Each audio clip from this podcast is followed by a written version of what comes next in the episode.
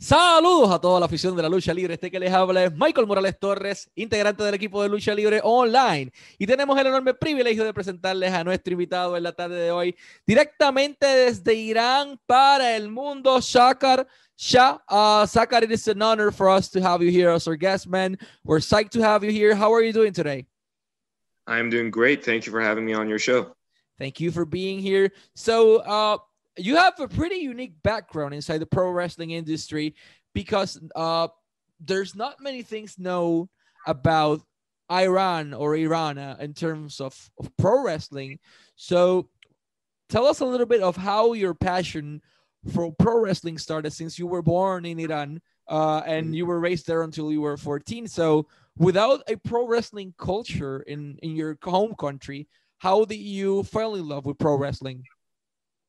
Well, um, the first time I actually heard of pro wrestling or like got familiar to the concept of it was due to the video games that we have, like the WWE video games. That was the first time I actually saw it.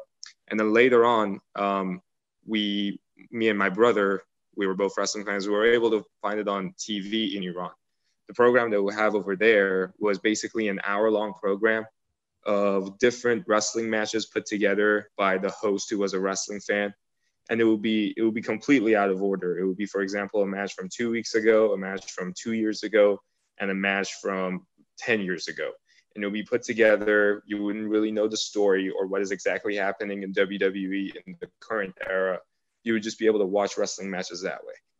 So I'm going to translate that to Spanish. Para que no lo sepan, Shakar viene de Irán. Y en Irán no existe una cultura de, de, la lucha libre. Lo único que tenían eran los videojuegos. Y así es que él comienza a conocer un poco de lo que es la industria de la lucha libre. Y tenían un programa de una hora de un fanático de lucha libre que ponía diferentes programas. Eh, ponía, por ejemplo, una lucha del 2001, una lucha de hace dos semanas y una lucha del 2017 y una lucha del 84. Todo en un mismo programa. Y esa es el, la única eh, cantidad de, de lucha libre o calidad de lucha libre eh, que tenían él cuando estaba creciendo junto con su hermano en, en Irán. Eh, so you were there until you were, you know, 14. Uh, do you knew of any pro wrestling company, either legal or illegal in Iran, that was operating or trying to operate or trying to, you know, to open a school? I mean, uh, it's a complicated territory, but because as I mentioned, uh, it uh, pro wrestling in general can be against the culture. So that's a huge problem over there. So what can you tell us about uh, the independent territory of Iran in terms of pro wrestling? Do they had any at any point that you remember? Well, as far as I remember, there was once that something like that was on the news, but it was basically the news of it like the it, it was like an underground promotion, like truly the same format of a TV show like Lucha Underground. And they got caught and like that was the news was that they got caught having this promotion. And it was i don't think they had understand understood the concept of pro wrestling. So it was basically as if they were doing ufc and mma fights in a basement but they were doing wrestling characters with it thinking that it's professional wrestling and then everybody that was involved in it got arrested as it's not really legal in iran So I'm going to translate that to Spanish. En Irán, eh, la lucha libre va en, en, contra de lo que es el factor cultural. Entonces menciona que la única lucha libre que había y que se enteró fue a través de las noticias. ¿Por qué? Porque los atraparon. La lucha libre ya es ilegal y eh, operaba de manera ilegal dentro de un sótano, un basement, eh, como el concepto de lucha underground, en donde en vez de MMA o peleas ilegales, pues tenían eh, lucha libre con personajes y creación de todo. Y pues la, la empresa la cerraron, el gobierno allá y pues no hay en estos momentos lucha libre en, en Irán. So, you know, before moving to the United States, uh, as a pro wrestling fan in, in Iran along with your brother, uh, were you educated enough to understand uh, that uh, what, what was a gimmick, what was uh, a storyline, what was everything inside the pro wrestling industry? I mean, uh, through the video games and the program, the one hour program you had from the, this pro wrestling fan and on TV, uh, do you have like enough education uh, in terms of pro wrestling to decide this is what, what I want to do for the rest of my life? Oh, I mean, from what figuring out what wrestling actually was, um, I somewhat could figure out like through the gimmicks and work and everything. But it was basically when we were watching an argument with my brother saying they can't do that to each other if they actually would, they would like something would happen. They wouldn't get up. And me saying, no, they're strong, so they're they're they're fine. So we always have this argument over whether what's real and what's not. But from the moment I watched it, even if I didn't actually completely figure out exactly what it is or like if it's a fight, I knew I wanted to do it. I don't know what about it just like attracted me. I think it was just the theater with it, uh, with the audience admiring or with the audience hating someone, and the acting mixed with the sport and the fighting of it. So I'm going to translate that to Spanish. Lo que lo engancha a, a este caballero a sacar Eh, en la industria de la lucha libre fue el factor de la actuación. Su hermano y él sabían eh, qué parte era gimmick, qué parte era historia, qué parte no. Eh, y se cuestionaban como que por qué no se lastiman, etcétera, etcétera. pero fue la parte de la actuación, la cuestión del heel, del técnico, del ser abuchado, recibir los bus constantemente del público, lo que le llamó la atención y dijo, esto es lo que yo quiero hacer por el resto de mi vida. So you took a plane, uh, after a few years you moved uh, I believe, to the East Coast of the United States. And over there, you started training in pro wrestling and you started studying, uh, you know, to be a, a, script writing expert, among many other things. Uh, what was your first experience with pro wrestling in the United States? I would say my first experience with pro wrestling in the United States was the first night here I remember it was a Monday. So for the first time ever, I was actually able to tune into Monday Night Raw and watch the entire three hour program of it. Um, I remember it was building up to John Cena versus Brock Lesnar for SummerSlam. And that was the first time I like I, I had known what wrestling was, even though we didn't have the right format there. I had figured out that it was weekly Raw, weekly SmackDown, building up to pay-per-views. And for the first time, I was able to actually watch a complete weekly Raw when I came here. That was my first experience after moving. So, I'm going to translate that to Spanish. Eh, llega a Estados Unidos por primera vez y en su primera noche en Estados Unidos tiene la oportunidad de ver un programa completo de lucha libre, que fue Monday Night Raw. En aquel momento estaban construyendo el storyline entre John Cena y Brock Lesnar eh, para SummerSlam. Y esa fue su primera experiencia, que sí sabía que existía Raw, sí sabía que existía SmackDown, pero pues en su país no se emitía y pues no era legal. Cuando llega allá, entonces tiene la oportunidad de, de verlo por primera vez. Do you remember the first uh, independent pro wrestling show that you went? That I went to, that was um, a Ring of Honor show. I came over to Virginia. I remember it. Um, something very interesting that happened in it is that some of the MCW students that I later on got to learn from, some of the more advanced uh, wrestlers that have graduated from MCW, were on the opening of that show. And that's exactly where I first saw them as wrestlers. And then later on, I got to learn from them when I joined MCW. What do but, you thought? Um, what do you thought of the crowd at that moment? I mean, being for the first time in your life, being part of a pro wrestling crowd, the cheers, the boos, the aggressive fans of the East Coast. Because trust me, they're difficult as hell to work with. Uh, yeah. but they're but they're passionate and they let you know what they feel and how they feel it. So, how was your experience for the first time being in a pro wrestling crowd? It was it was a it was a lot even like it, it's a lot more intense than you even think it is by seeing it over on TV because when you're in it it's like you can only hear half of that reaction captured on camera of like the chants the cheers the boos. But when you're in the audience it's just a crazy feeling of everybody watching the same thing and liking someone or hating someone just as much and joining each other in how they react to something Yeah, I'm gonna translate that to Spanish. En aquel momento dado, su primer show fue uno de Ring of Honor con estudiantes de MCW y la lucha inicial en la primera de la noche, que eventualmente aprendió de ellos y ese tema iremos ya mismito. Entonces, eh, su primera experiencia como público eh, pudo experimentar que pues la televisión veía la mitad de lo que realmente ocurría y, y el, el, algarabía, el ruido y todo simplemente quedó pues enamorado de lo que la lucha libre más de lo que ya estaba. Uh, let's fast forward a little bit in time. You started training pro wrestling firstly, first of all, in, in MCW's academy, and after that, you are currently training on CCW's academy. So, do you remember that first bump you took? I mean, I, I practiced pro wrestling for two years, and the, I remember the first bump I took. I, I, almost broke my neck, and I went without air at that point. So, do you remember the first experience with the canvas? Well, just to go back a little bit to the question, I still do train at both. I, I love both training schools. MCW is always going to be my home, and I still do uh, go there a lot. But yes, to back to the first bump, I remember it, it was very scary because they were telling us you, you need to tuck your chin. You need to make sure if you think you've tucked your chin, tuck your chin even more to make sure your hit your head doesn't hit the back of the canvas.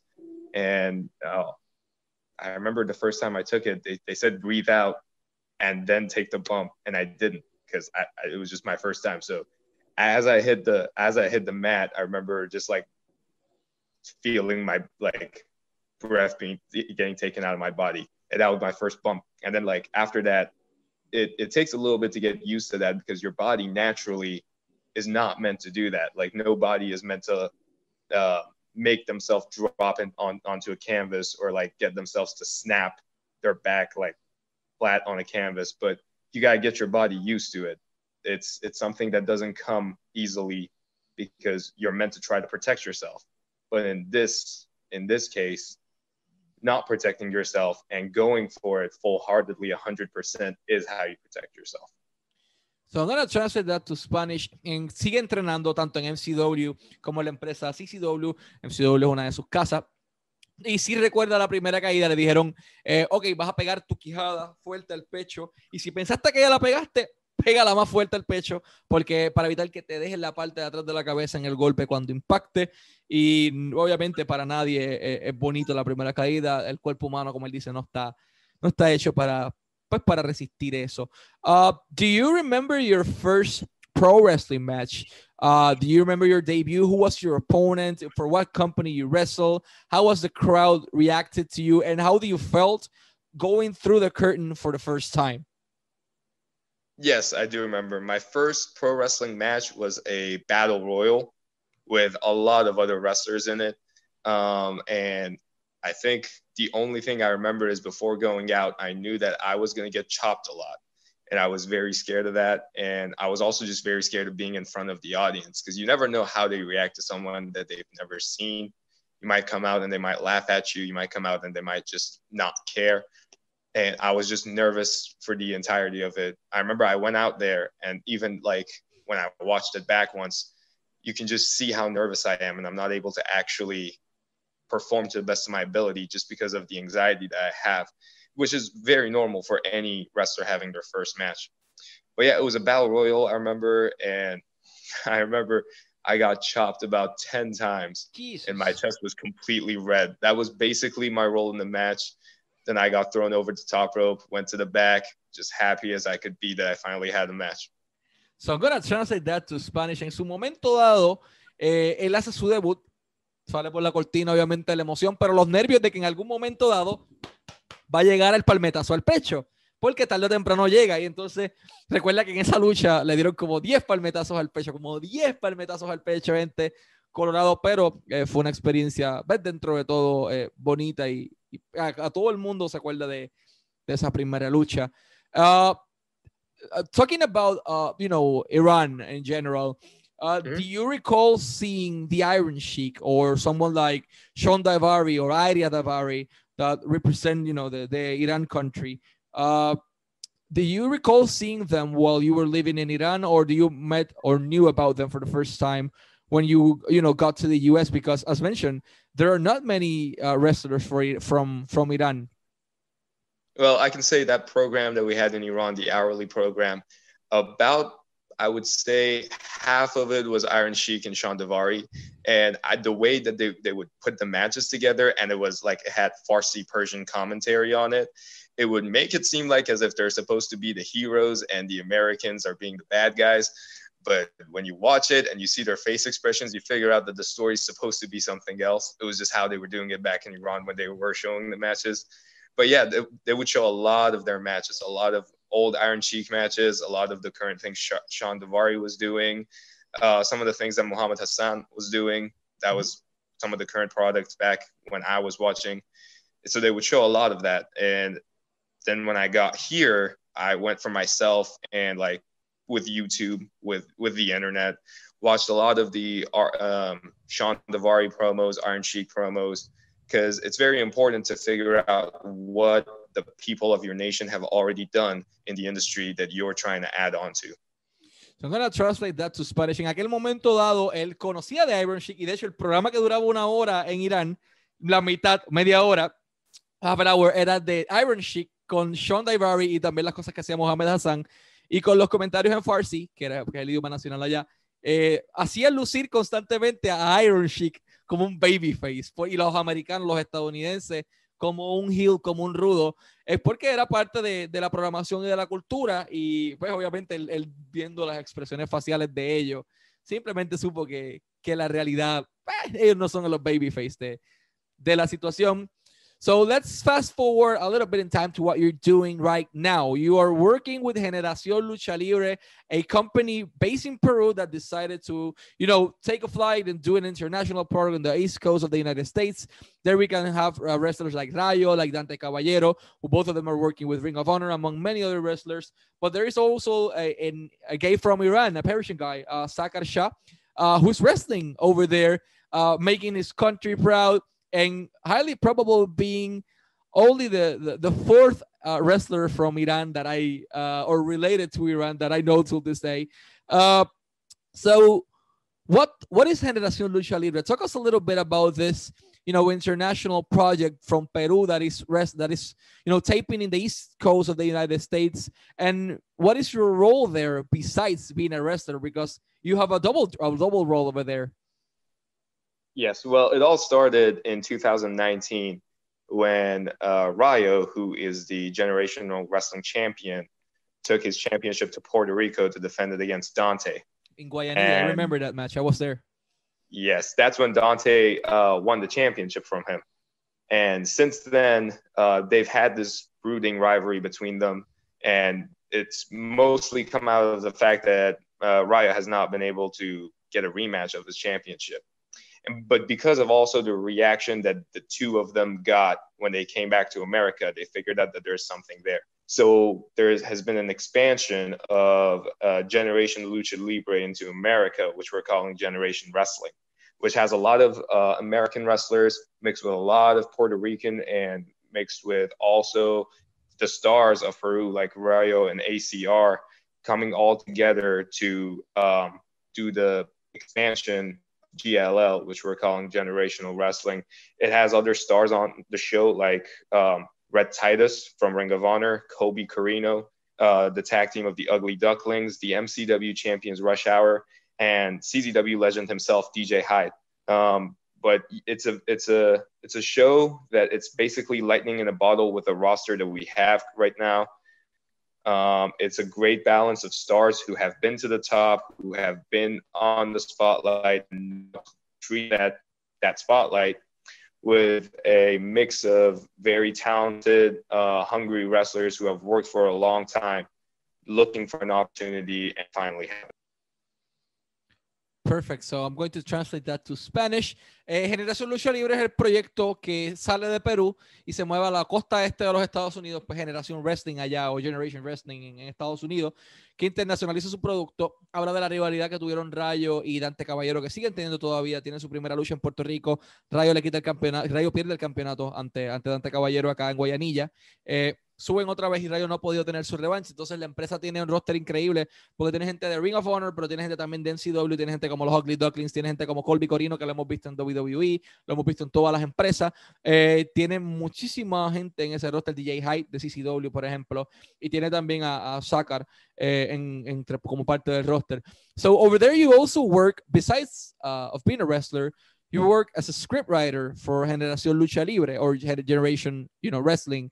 Uh, what's the yes. the difficult part or the most complicated part to adapt uh, while being a wrestler and being a, a script writer or a creative staff member uh, of you know a pro wrestling company you know the egos behind the scenes that kind of occur because of this so how are you managing uh, this situation of having uh, two roles at the same time i would say the hardest part of having both roles at the same time was um, when we are basically when we were taping the shows and me having to worry about my matches and also trying to tell everybody about the creative stories that we're trying to the creative pathways that we're trying to take it, it can be a bit too much but um, as far as as far as the egos go with the locker room that we have with the wrestlers that we have with me Rayo um, there isn't much ego going around. It's just it's a very healthy environment and i'm very glad about that. It's mostly because